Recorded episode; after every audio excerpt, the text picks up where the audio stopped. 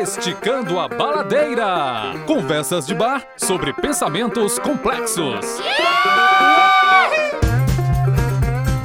Olá, pessoas, tudo bem? Espero que sim. Eu sou Edmilson Júnior e esse é o Esticando a Baladeira, um podcast onde três professores numa conversa de bar discutem pensamentos complexos na visão do design da arte, da neurociência e da semiótica. Estamos aqui com o professor Jorge Godoy. Tudo bem, Jorge? Tudo bom, Ed. E você, como é que tá? Beleza. E o professor Diego Marques. Tudo bom, Diego? Professor Edmilson Binada, bons olhos eu vejo. Diego, um homem letrado e abusado. Adorei isso.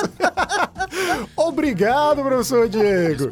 Jorge, explica aí pra galera o que é esticando a baladeira. Ed, esticando a baladeira é, é uma expressão cearense que quem chega aqui meio desavisado demora um pouquinho para entender, mas a ideia é algo próximo do- da expressão forçar a barra, né? Que seria o que a gente faz de melhor, na verdade. A gente pega alguns assuntos que temos em sala de aula, esticamos ele para além da sala de aula com a linguagem um pouco mais inf- informal, e no meio desse caminho todo a gente tenta fazer um grande processo criativo. Diego, eu acho que a gente tem uns recadinhos pra dar. Você pode fazer isso pra gente? Claro, é, queria dizer que é uma satisfação indizível aqui tá com, ter convosco, né?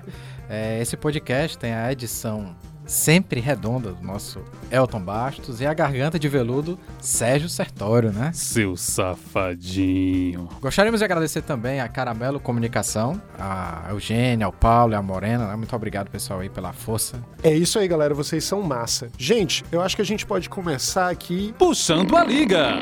Olha aí que legal. É o nome do nosso primeiro quadro.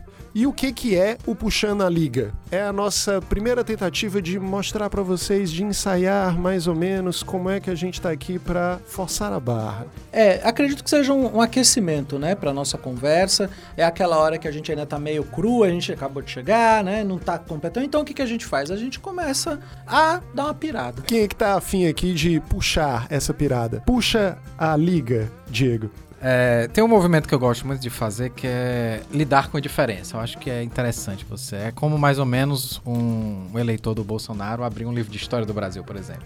Eu gosto de lidar com o diferente. É, e aí eu fui para um show de stand-up é, de um cara muito filho da puta, assim, um cara realmente bem filho da puta, que eu queria me sentir é, nessa zona de desconforto, né? Você queria É, se sentir usar- afetado, é isso? Isso, é, exatamente, né? E aí Então você gosta daquilo que você não gosta. É, é, é- não que eu gosto, mas eu acho que é importante você estar num local em que você sabe que não vai se sentir bem. Você se força. É, exatamente. E, e foi como eu, eu previ. Eu sabia que sim. Eu me surpreendi um pouco, né? Porque eu sabia que o cara era filho da puta, né? E lá realmente eu vi que não dava pra aprender muita coisa com isso, além da violência, né? Era, era uma. Um certo de. Uma espécie de elogio à violência, né? O stand-up desse rapaz, né? Não tinha muito o que tirar de lá, não. Então, mas, mas me fez pensar, me fez pensar muito de como o humor pode ser algo deplorável, né?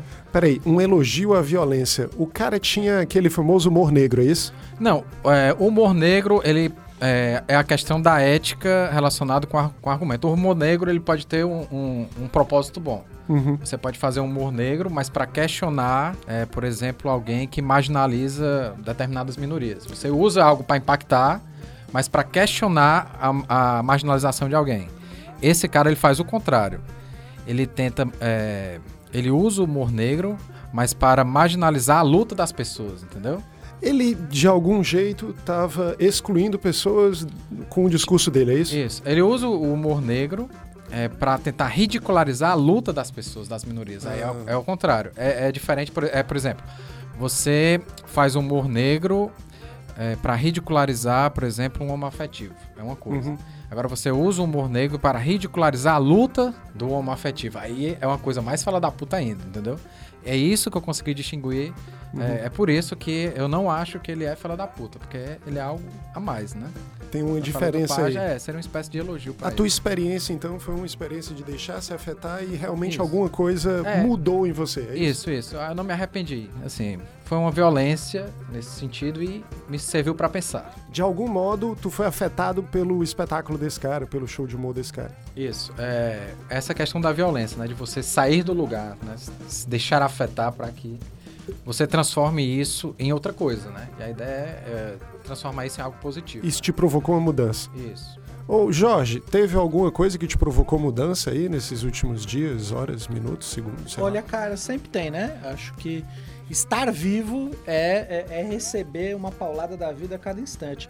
Mas, para um designer, né, a gente tem que entender que tem algumas coisas que tiram o cara do sério, né? Hum. Então, tô lá no meu carro vindo pra cá, paro num sinal, por acaso é farol, mas vocês insistem em chamar de sinal.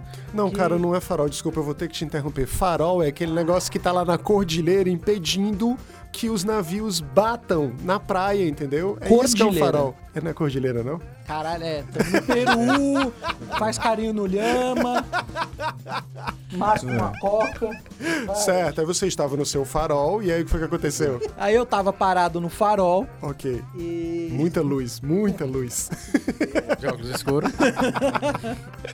eu tô lá no sinal, no sinal, e aí me entregam um folhetinho de um novo empreendimento, uma nova solução em moradia, chamado Design Thinking. Não, você tá frescando. Tô, tô. Tô frescando. Tão frescando com a minha fuça mesmo, né? Porque o que acontece? Como se já não bastasse todo o, o fuzuê que causa essa palavra dentro do meio do design, que o pessoal fala que design que não é thinking, né? Uhum. Alia isso ao fato de eu não ter sequer uma pronúncia boa no inglês. e eu tenho que ficar falando thinking. E todo mundo fala, ai, mas é thinking, é thinking. Fica a linguinha, né? A linguinha me remoendo. Juntando tudo isso, eu ainda preciso ver no folheto que o nome do empreendimento é Design Thinking. Não, Jorge, é genial. Os caras estão propondo que você chegue, entre ali pela porta do empreendimento, vai ter uma montanha de post-its e você vai É ser isso, capaz de construir o seu próprio prédio, cara. Isso, são vários desafios criativos. É isso, você faz a sua própria solução de moradia. E é muito interessante porque nós somos da geração Lego, né? Então, treinados pra isso. Bartz tem um livro né, que fala sobre isso, né? É interessante que podemos colocar tudo em prática, né? A geração Lego, muito bom, Diego. Gente, eu acho que com isso, eu acho que a gente já conseguiu dar uma amostra aqui. Mais ou menos, porque faltou você falar o que, que te incomoda. O que me incomoda Eu realmente. quero dizer que eu não vou sair da sala, vou ficar até o final. Acho que o Diego já falou. Não entendi. Ele que me incomoda. Caraca, o cara perdeu a piada excelente. Vamos criar essa magia, né? Vamos criar essa aura de que eu odeio o Diego e o Diego me odeia. Acho que vai ficar engraçado. Aí eles não descobrem o nosso romance. Hum, eu acho que isso foi uma indireta. hã? Bom, então eu acho que com isso a gente pode partir aqui, depois desse pequeno ensaio, para o nosso tema principal. Mas antes, eu acho importante que nós deixemos um aviso aqui para vocês. Cuidado, você está na zona de forçação. Sabemos que os autores ou assuntos discutidos a seguir não têm a relação que criamos, mas a ideia é justamente essa.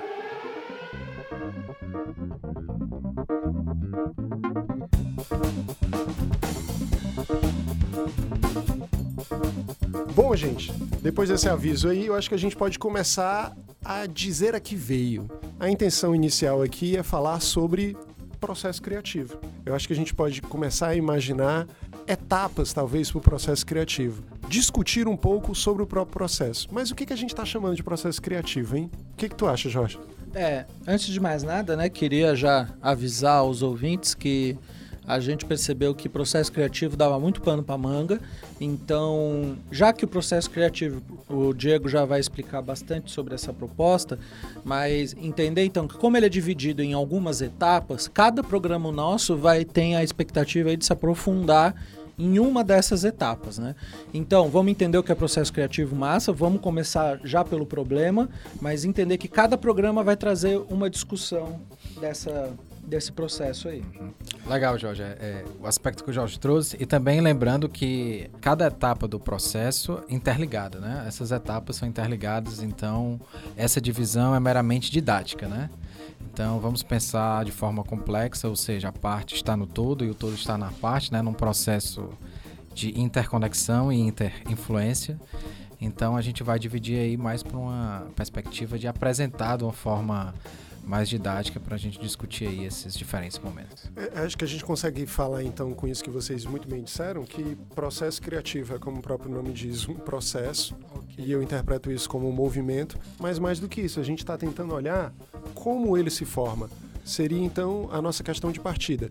O que é processo criativo e como ele se forma? Para tentar fazer isso, a gente pensa em etapas. E por que etapa nós poderíamos começar? A etapa de hoje vai ser o problema. Pensando nisso, então, acho que a gente pode começar pelas definições de problema, gente. Quais são as definições de problema que nós podemos trabalhar aqui? Levando em consideração que devem existir muitas, obviamente. Eu, pelo menos pesquisando, achei um zilhão de definições. Mas, para ti, Diego, o que seria o problema? Ufa! é muita coisa, né? É, em outros momentos a gente vai poder aprofundar mais né, essa questão do problema, é, mas eu trouxe alguns aspectos para discutir. Primeiro, dentro da perspectiva que a ideia é esticar a baladeira, né? Então eu vou tra trazer aqui algumas perspectivas que, do ponto de vista epistemológico, talvez não habitariam né, no mesmo território, mas que vamos tentar fazer com que elas contribuam para a gente pensar a questão do problema. Primeiro, a dúvida, né? A dúvida dentro da perspectiva da semiótica do Puss é muito interessante para a gente pensar o processo criativo, né? A dúvida é o contrário da crença, né? E o que é a crença? A crença é um sentimento. Quando você acredita em algo, é o que é um sentimento, né? Quando você acredita em algo, você não pensa. Por exemplo, nós estamos assistindo aos debates, né? Aqui, os debates políticos, nós começamos a ver o comportamento dos candidatos e a gente vai desenvolvendo uma crença e essa crença vai criando um esquema de imaginação do que eles, do como eles vão se portar, né, no, em determinados é, debates. Por exemplo, nós temos o cabo Daciolo, né? Uhum. Esse cabo Daciolo você já sabe mais ou menos, você tem um hábito, uma crença que você sabe mais ou menos como ele vai se portar. Você sabe que ele vai falar Jesus, né? Você sabe que ele vai falar metralhadora, né? Você sabe que ele vai falar né? algumas coisas, né? Mostrar a Bíblia, Jesus, né? Você sabe que ele tem um padrão de comportamento. Você sabe. Tem um modus operandi. Tem um modus operandi. Isso é a crença. A crença, ele não faz você pensar, porque você está de boas. É um esquema de previsibilidade. Qual é o papel da dúvida, então? Se um dia o Cabo da Ciolo chegar citando, por exemplo, Paulo Freire, Uou. Pedagogia do Oprimido. Seria massa. Não seria surpreendente? Ia destruir Seria. meu cérebro. Não ia destruir. Você não ia, não, não ia ficar, pô, que merda é essa? Não ia gerar uma dúvida? Você ia ficar pensando, mas por que, que ele fez Quem isso? foi a pessoa que conseguiu entregar um livro pra esse cara? E ele, ele E começar. ele leu. E ele, ele leu e ele começar a falar de, de, de práticas dialógicas e tal. Aí, Mas, papai, como é que, que isso aconteceu, né? Uhum. Isso é a dúvida. Isso gera irritabilidade. Entendi. né? Então, a dúvida é o estado oposto ao estado da crença. Ah, tem uma coisa que você acredita que está estabelecido para você, que você sabe que existe. O cachorro andando no meio da rua. E de repente aparece na sua frente um cão de três cabeças com os olhos pegando fogo. E aí a sua crença é colocada em dúvida. Aí você fala, que merda é essa? o que merda é essa é o que faz você pensar. Ah, Então a dúvida tem a ver com a irritabilidade. Por quê? Porque está desconectado dos seus esquemas de reconhecimento do mundo. E aí, essa desconexão é que faz você pesquisar. E pesquisar não é nada mais do que você inventar uma conexão para explicar isso. E aí que começa o processo criativo. Irritar se parece com sensibilizar? Ou eu tô exagerando aqui? É, é sensibilizar no sentido de que a, a sensibilidade está envolvida com essa questão da de ser irritado. Quando você está sendo ser irritado é isso. Você não estava sendo, você não foi treinado para aquilo. Então você foi sensibilizado. Eu digo assim, porque você só se irrita se é sensível. Isso. Você foi irritado por aquilo, né? Tipo, se, por exemplo, eu tô com a perna dormente, Sim. não tem como eu fazer a cosquinha, porque eu não tô sentindo Isso. nada, a perna tá dormente. Mas se ela tá normal, se ela é sensível, eu posso fazer aquela cosquinha Isso. gostosa e ela fica irritada. Isso, o irritado faz você pensar. E aí a gente, se- a gente encontra com a ideia do Deleuze, né? De que o signo faz pensar. A questão da violência. Ah, é isso? O artista é aquele que pensa forçado. É, é, o, é o que se incomoda, é É. isso? E Quando o gente- irritar é isso, isso, é você- se incomodar. Aí você vê, lembra daquelas filas de pivete, né? O pivete tão andando, aí alguém chega e dá uma mãozada na cabeça dele. O cara fica puto. Quem foi, filho da puta, né? Aí fica Tirou ele da pesquisando. zona de conforto. Aí fica pesquisando, aí fica observando ali, vendo ali que quem foi que bateu nele, né? Tá certo. O cara não desconfia até não descobrir quem foi o desgraçado que Ele deu uma fica, mãozada nele. ele fica desconfiado, ele, fica em dúvida. Isso, ele fica irritado. E até ele descobrir de quem alerta. foi, e aí ele fica pesquisando. É isso. E é impressionante então, a capacidade que, que um moleque tem de ficar atento quando isso. ele sabe que vai tomar um tapa. Isso, Caraca, a mente a dele fica em emergência. A atenção, atenção dele, despertada. É... Ele fica irritado, isso. ele fica no estado de emergência isso. e tá atento. Faz você pensar. A sensibilidade dele se coloca ligada. Isso. E é isso que a dúvida faz. É isso que o signo faz pra Delise, né? Faz você pensar. Caraca, isso tem tudo a ver com o que a Faiga Ostrower consegue falar quando ela diz ser consciente, sensível e cultural. Quando ela diz isso, ela está mostrando para a gente as possibilidades de nós chegarmos a esse primeiro estágio do processo criativo a partir do perceber que nós fazemos parte de um ambiente cultural, de que nós somos conscientes e sensíveis. É como se eu tô esticando a baladeira, obviamente. Bora, bora, Estamos aqui Mas para se aproximar do que você está falando, é como se para chegar nesse estado de irritabilidade, eu necessitasse perceber que eu sou sensível a esse estado, eu sou sensível a poder me irritar. E essa consciência me permite perceber que o que pode me irritar é justamente o fato de eu ser rodeado do outro, da sociedade, Sim. de quem tá perto de mim. É a alteridade. É, é, o diferente. é o diferente. É por isso que eu fui pra porra do stand-up. eu queria escutar o professor Jorge. Ele tá tão charmoso ali. É, Jorge tá muito caladinho. Diz é, aí. Eu tô viajando okay. na conversa de vocês é. aqui, né? É. Viajando total. Eu acho que tem dois pontos aí rapidinho para tentar forçar a barra mesmo. Vamos esticar essa baladeira. A conversa de vocês dois me lembrou de dois aspectos, então. Então tem uma que o Diego fala. Ele de, de livre e espontânea vontade, que é um absurdo, no sentido né, normal da fala. É um absurdo a pessoa chegar e falar assim: o que eu vou fazer hoje à noite? Eu posso me divertir? Eu posso ir para os lugares que eu gosto? Não, eu vou lá me irritar. Eu abro meu coração, vou de peito aberto para uma situação. Ou talvez você foi porque alguém, né, chegou para você e falou assim: vamos comigo? Já tá comprado? Hum. Eu acho que isso foi uma indireta. Ah, Independente de qualquer coisa, é interessante você falar. Vai, o que, né, que, que eu tenho a perder? Eu acho que está mais próximo dessa possibilidade. E pode ser, mas né, não vamos desenobrecer o jovem colega. E, é. e, e, aí, acho muito curioso que o Greimar e o Landowski, eles apoiam aí a, a ideia da semiótica greimasiana, né? E, e eles trazem que, que a motivação da pessoa de sentir e fazer sentido é, e de encontrar a experiência mais interessante de, do encontro com esse sentido tem dois aspectos.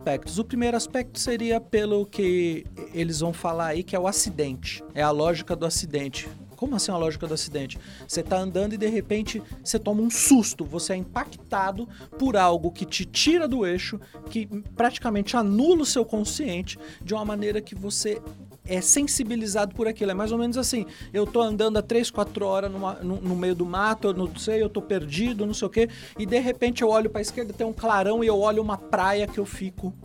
Entendeu? Eu perco os sentidos de tanta beleza. Aquilo lá entra no meu nível de, de, de apreensão que eu fico completamente extasiado.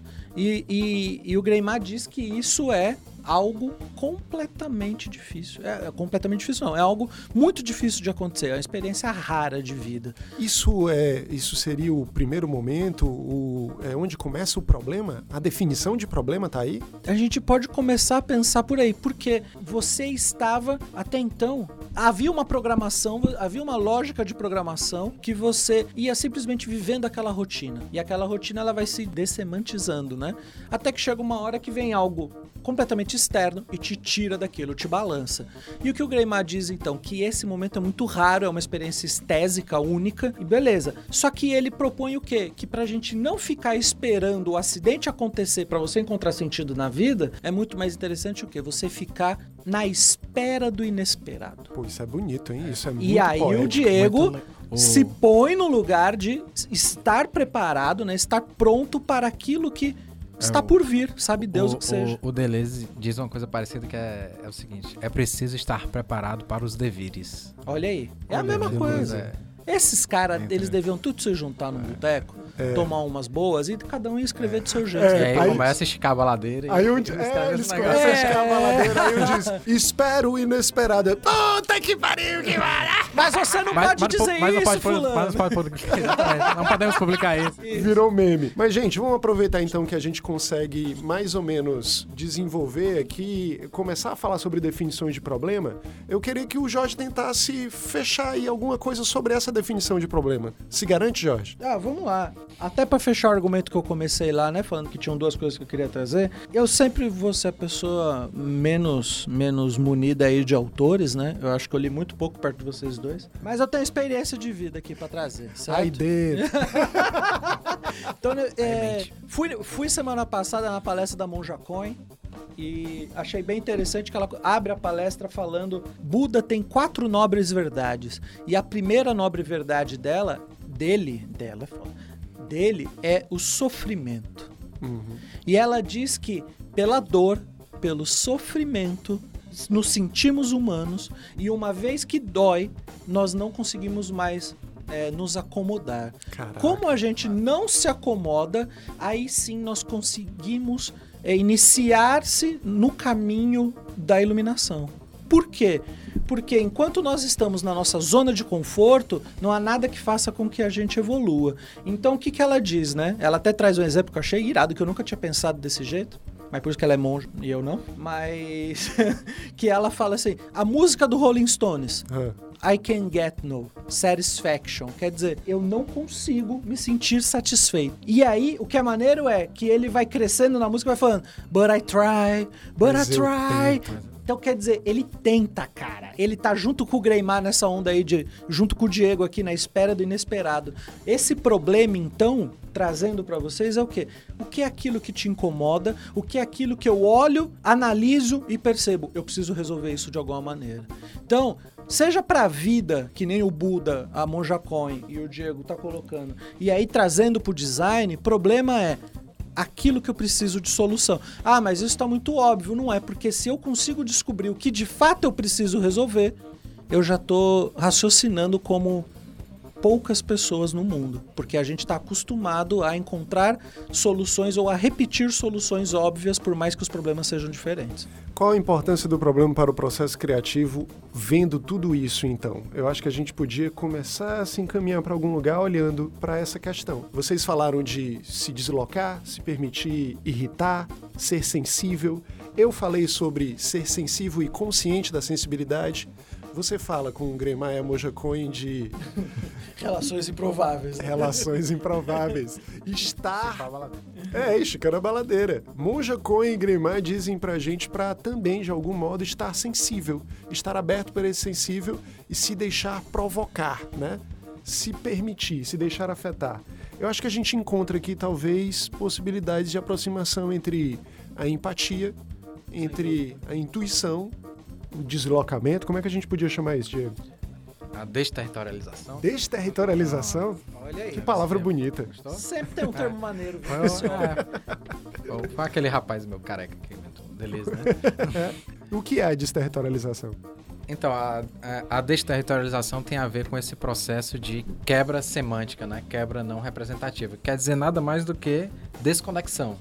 O sentido não tem a ver com você estar conectado com as coisas. Então, a desterritorialização tem a ver com essa quebra semântica, que tem a ver com esse- essa questão do problema. Uma coisa é problema para você quando, dentro do seu repertório de conhecimento, você não consegue compreender aquilo que está acontecendo.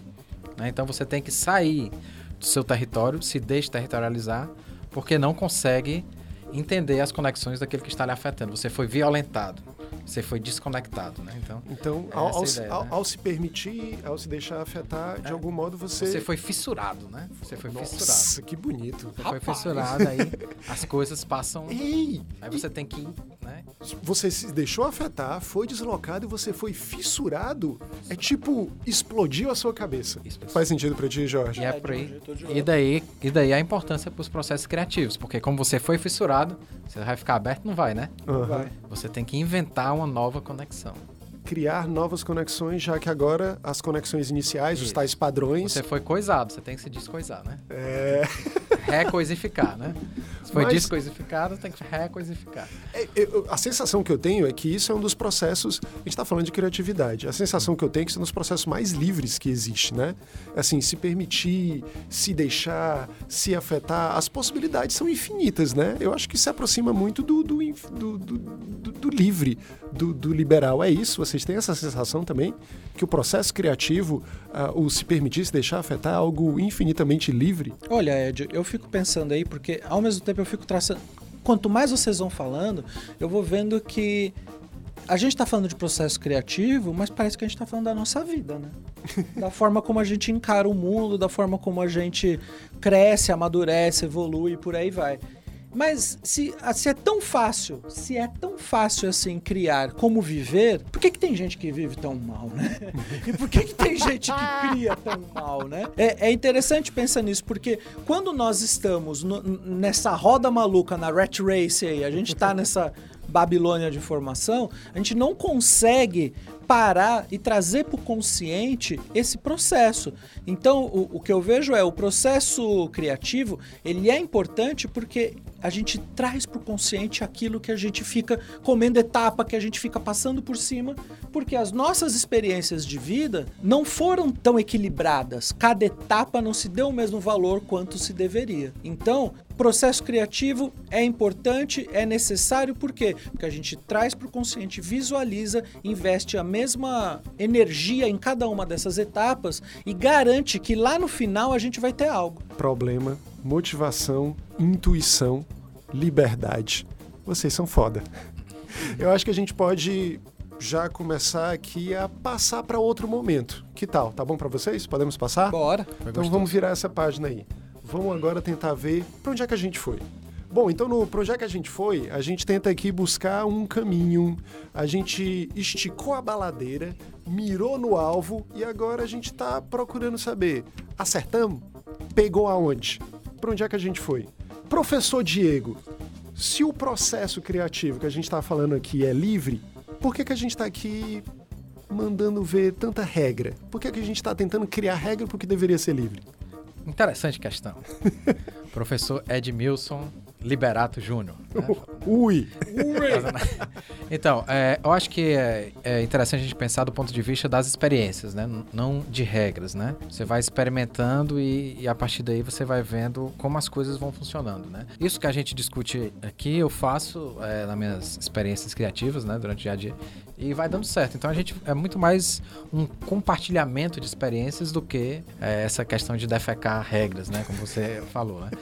Então, é, é- é interessante a gente perceber esse jogo entre mente não controlada e mente controlada, né? A nossa mente não controlada, ela é uma mente muito mais vasta, né? Ela é capaz de associar é, uma amplitude muito maior de ideias. Por outro lado, a nossa mente controlada, como o próprio nome propõe, né? Ela tem a capacidade de manter o propósito e definir maiores ideias, né? Então, você é, mantendo o propósito na sua mente controlada e delineando é, melhor esses propósitos, você vai jogando isso para a mente não controlada para ela ficar trabalhando por você. né? Então, essa questão de você é, ter esse método, né, manter esses propósitos e, e esses passos na sua cabeça é muito mais, por assim dizer, você fazer a sua mente não controlada trabalhar o seu serviço. É muito mais isso. Beleza. É, Eu, eu acho explodidor de cabeças perceber essa dicotomia entre controlado e, e mente não controlada. É, não seria uma dicotomia, é só mais uma questão de trabalho em conjunto. Ah, De gradação, vamos falar uma gradação. Gradação. É. Gradação. Entre Não são opostos. É, não são opostos. É uma gradação. Ainda- Entre o controle e o não controle. Ainda bem, que, ainda bem que tu esclareceu. Eu tava, tava quase achando que era dicotomia. A gente tem pouco tempo para discutir isso. Sim, sim. Fica difícil, Depois né? vai ser um dia só sobre isso. Mas, Jorge, tenta explorar também isso aqui pra gente. Pra onde é que tu acha que a gente foi? Bom, Ed, é, essa questão da liberdade é algo que parece ser muito muito comum no meio aí, né, criativo. Então, as profissões criativas, elas têm todo um estigma de que para a pessoa ter condição de criar e tudo, ela tem que se vestir da maneira que ela quiser, ela pode sair do ambiente, se ela não quiser trabalhar no dia, não trabalha, né? É, tem toda uma liberdade aí para que não vamos podar os criativos, né? Mas a verdade é que a maior liberdade que um criativo pode ter é ele estar tá dentro do seu de um processo criativo, seja ele qual for. Inclusive, penso eu que o criativo alcança a sua liberdade quando ele encontra o seu próprio processo criativo. Então, quando ele se respeita, ele se permite aí ele consegue numa autoanálise, num na luta do bom combate praticamente, descobrir como ele rende melhor em processos criativos. Então, por que, que eu escolho um processo criativo? Por que, que eu, eu, eu procuro processos criativos? Para que eu consiga ser mais direto naquilo que eu vou fazer. O artista, por exemplo, se ele parte do problema e o problema é a intuição, é a insatisfação, é só se expressar, legal, como é que eu faço isso? A gente vê que tem vários artistas que ficam travados, eles ficam lá, quebra a tela, se revolta, joga tinta na parede, por aí vai. Muitas vezes por quê? Porque ele está ainda inconformado, ele ainda está digerindo aquilo que ele está tentando expressar. Ele ainda não sabe o que ele quer expressar, né? O processo criativo, quando ele tem ferramentas para que ajude você a descobrir o que, que você quer expressar. Então, quando eu estou já voltado para um cliente, para o mercado, o que, que eu penso? É, eu tenho um problema para resolver. Que problema é esse? É o que o cliente trouxe. Ele me traz um problema que foi uma análise provavelmente superficial daquilo que ele precisa resolver pela ótica dele, pelo dia a dia dele, traz para nós, criativos. Nós vamos e iniciamos um processo aí de, de, de mergulho dentro do, do cotidiano dele, do dia a dia dele, para descobrir quais são os problemas reais. Tá falando do artista e eu me liguei que perdi a oportunidade de, de trazer algumas questões específicas sobre o próprio processo artístico. Mas eu acho que é importante pontuar o que você mesmo trouxe. Entender, talvez, o artista como alguém que não precisa necessariamente de um problema, é, aonde a expressão é que traz esse, esse movimento. Isso que pode ser o início do processo criativo. Eu acho que é, a questão do problema pode ser uma questão muito singular, pessoal. Para o cara construir uma nova expressão, é um problema para ele. Pô, eu quero construir uma nova expressão. É um problema para ele, por que não? Sim, Mas sim. Tudo é um, é um problema. problema. Se te incomoda, se te vai. Voltamos à questão da irri irritabilidade. Irritabilidade. Irrita o cara o fato de não chegar a determinado ponto. E mais, Esse é o problema para ele. Mas irrita o cara o fato dele não poder, é, dele olhar para algo que continua sendo do mesmo, mesmo jeito, jeito. há muito tempo. Isso com os pintores impressionistas, isso com o artista em geral, a essência do ser artista. E É outra, o, e- é o, desculpa, é o disruptivo. É o cara romper algo que já estava dado, já era comum. É, irrita o cara, por exemplo, alguém lhe fechar no trânsito e você chamar o cara de homossexual, porque ele flechou o trânsito. O que é que tem a ver uma coisa com a outra? É. Aí a gente entra no- na relação entre a arte e o preconceito, né? Que tem essa questão também. Exato. Por quê? Por que né? fazer essa associação, né? É. Bom, eu acho que tem muita coisa ainda para a gente conversar. Eu acho que a, a conversa não se esgota nem vai se esgotar, mas nós talvez, talvez é, conseguimos apontar um caminho. E eu queria saber de você que está escutando, você, pessoa, para onde você acha que a gente foi? Diz pra gente. Você pode mandar e-mail para contato@chicanabaladeira.com.br ou quem sabe fazer algum comentário aí no SoundCloud para a gente dar uma olhada. É, eu queria agradecer os companheiros aqui de podcast, Jorge Godoy. Obrigado, Jorge. Quer dar uma palavrinha aí, se despedir da galera? Não, gostaria de agradecer demais o empenho de todo mundo nesse nosso programa piloto, o primeiro de todos os outros que virão. Agradecer ao Elton pela paciência, agradecer ao Sérgio por emprestar a sua voz e agradecer aí a todo o pessoal da Caramelo aí por acreditar na gente, acreditar nesse projeto e, e apoiar-nos. Valeu, Morena. Valeu, Paulo. Valeu, Eugênia. Professor Diego, diz pra gente, você quer mandar um recadinho? Quer agradecer também? Gostaria de espraiar meu agradecimento ao nosso professor Jorge Godoy, professor Edmilson Miranda. Satisfação compartilhar o espaço-tempo com vocês aqui. E também ao pessoal da Caramelo, muito obrigado. É isso aí. Abraço, pessoal. Nos sigam aí. Morena, Paulo, Eugênia, muito obrigado mais uma vez. Gente, eu acho que por hoje é só. É, um beijo no coração de vocês. Adeus e obrigado pelos peixes.